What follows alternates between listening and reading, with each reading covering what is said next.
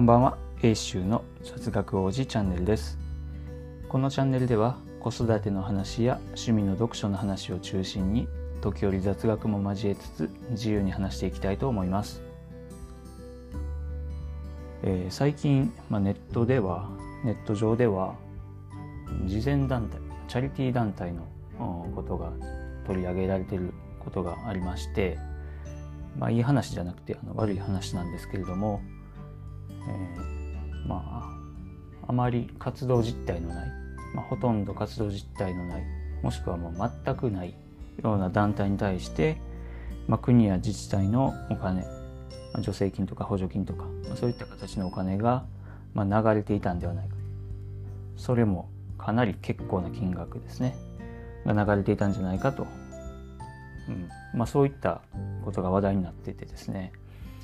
まあ、あの関心を持って見つめているというところなんですけれども、まあ、そういったこともやろうと思えばできるのかなというところで、えーねまあ、悪意を持ってやったあ団体に対しては、まあ、ちゃんとお金を返して、えーまあ、退場を願願うとまあ、言うしかないんですけれども、まあ、この話っていうのは結構、まあ、根が深い話かなというふうにも思ってて、まあ、そういった団体の活動の内容とかを見ていると、まあ、本来は、まあ、国や自治体がやるべき活動をですね、まあ、公務員は人件費が高いので、まあ、そういう外部団体に、えーまあ、安い人件費の団体に、まあ、一定の助成金を払って、えー、丸投げ丸投げしていると、まあ、そういった、まあ、意図意味合いもありそうな感じがするので、まあ、単純に、ねまあ、そういった、まあ、明らかに悪意を持ってやった団体はまあ論外ですけども、まあ、そういった世の中には事情もあるのではないかというところで、まあ、あの几帳几帳面あのお金の記録ですね。支出の記録なんかだと、まあ、そういった団体だと当然個人でやるので、まあ、あの税理士さんとか会計士さんを、まあ、雇うお金なんていうのもなかなか捻出できないでしょうから、まあ、自力でやるしかなくて、まあ、当然クオリティも落ちてしまうと。うんこういったところもある程度、まあ、やむを得ないというところもあるのかなと思ったりもしてですね。うんなんかまああの、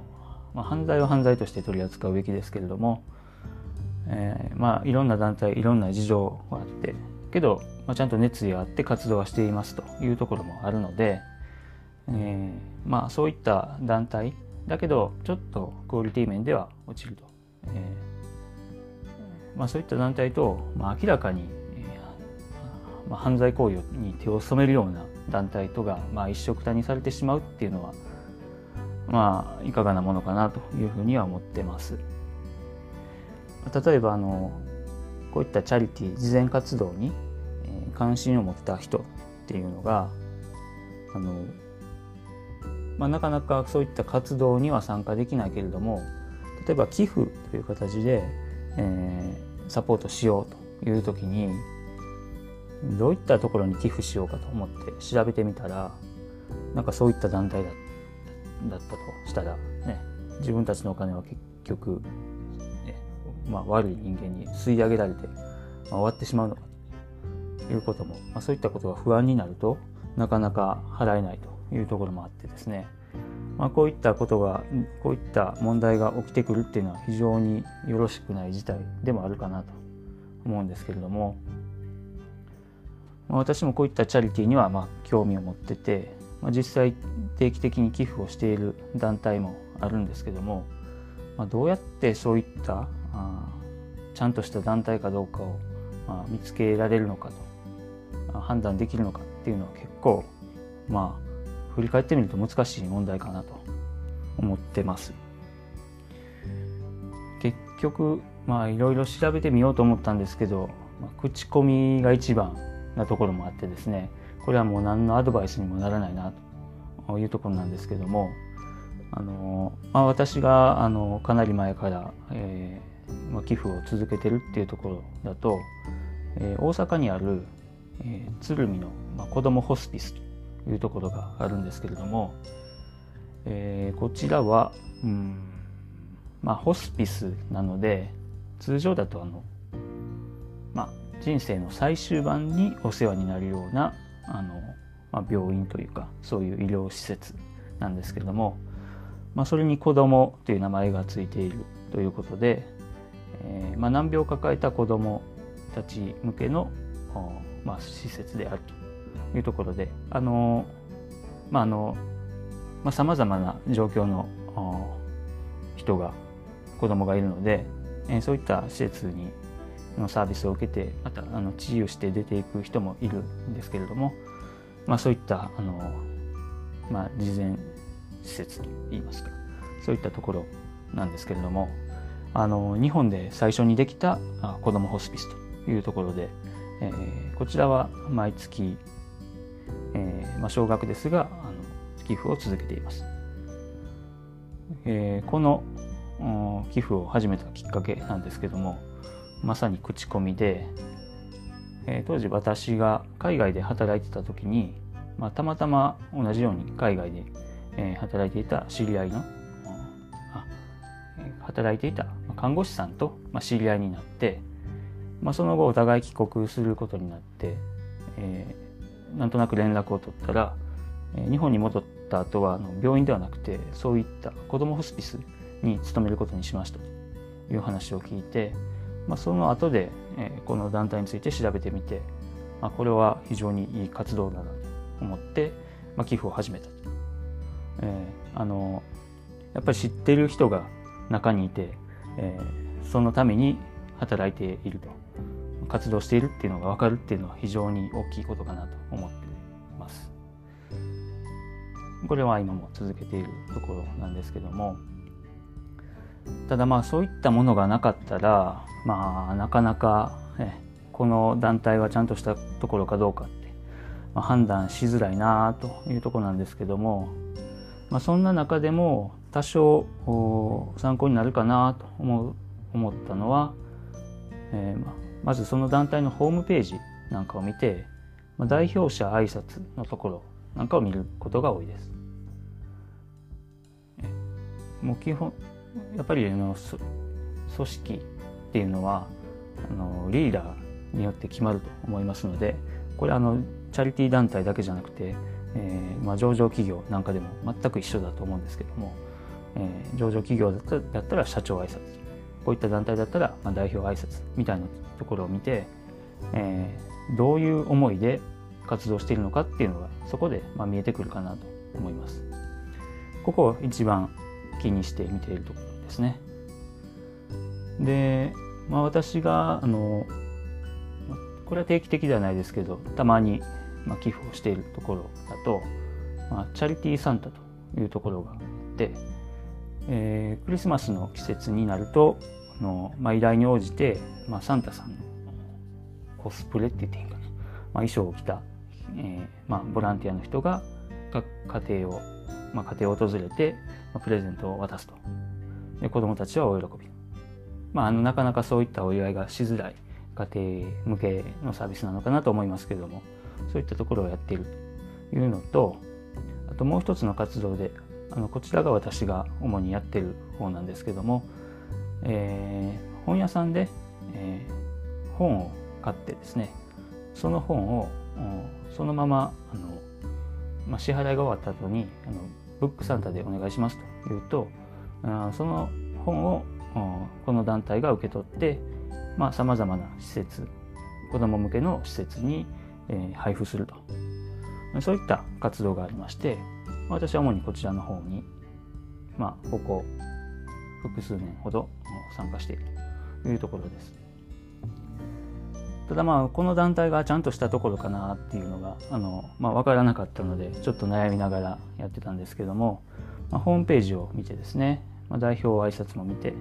あと役員構成というところであのその団体大体社団法人系の団体が多いと思うんですけども、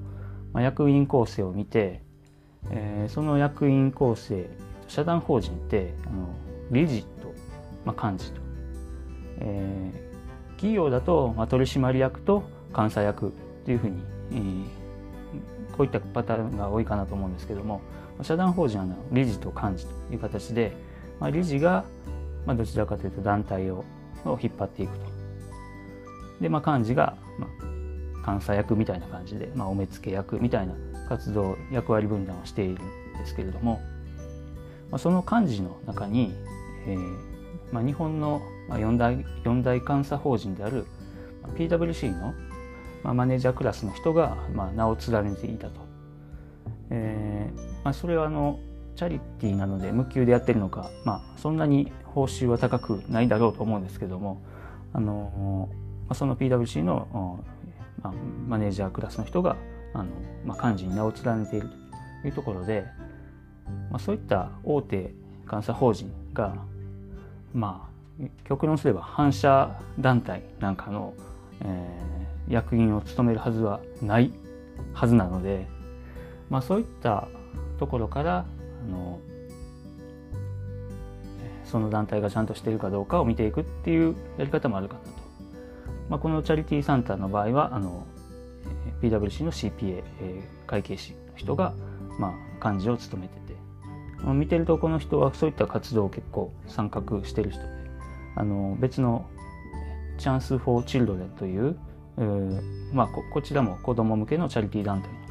の幹事も務めていたということがありまして、まあ、この辺りは、まあうん、他の団体に怪しい団体に比べて比べたら、まあ、信頼できるのかなみたいに思って、えーまあ、そこまでそこまでまあ確認してから、まあ、あのチャリティーの方にまあ参加したというようなあのいきさつがありますので、まあ、こういった見方もできるのかなというふうに思います。えっ、ー、とまあ、最後に子どもホスピスの話に戻りますけどもあの子どもホスピスこの鶴見の子どもホスピスに関してはあの新潮社からタイトルが「子どもホスピスの奇跡短い人生の最後を作る」というようなあ、まあ、ドキュメンタリーが発行されていまして、えー、これ実はあの寄付をした始めた後に出会ったんですけどもあのまあ、買ってきて読んでおちゃんとしたとこに寄付ができてたなというふうに、まあ、再認識した本なんですけれども、まあ、この本はあの、まあ、絶版ではないしあの Kindle 版もあるありますしあのこの放送前に念のため、えー、ネットで確認したところ、まあ、近々あの文庫本にして新潮文庫にして、えー、発行される模様ということが分かりましたので、まそれを待って、まあ、この2023年の4月中には出るようなので、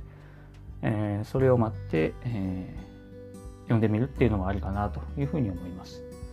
まあ、やっぱちゃんとした本はあの単行本から、まあ、文庫になるんだなというのを、まあ、身をもって体験できたあ、まあ、経験でもあったんですけども、えあのー、これは非常にその団体の活動がよくわかるちょっと悲しい内容も含んではいますけれども、まあ、そういった本ですのであの興味を持たれた方は、まあ、私は寄付している立場なんでもうぜひぜひ宣伝していきたいと思いますけれども、えー、読んでみて、えー、どういったところか、まあ、確認してもらえると嬉しいなというふうに思います。えー、今日は、まあ、子どもホスピスと、まあ、その他、まあ、チャリティー団体の、まあ、評価の仕方について、えー、思うところを話しました、えー、皆さん聞いていただきありがとうございました。それではまた。Have a good night.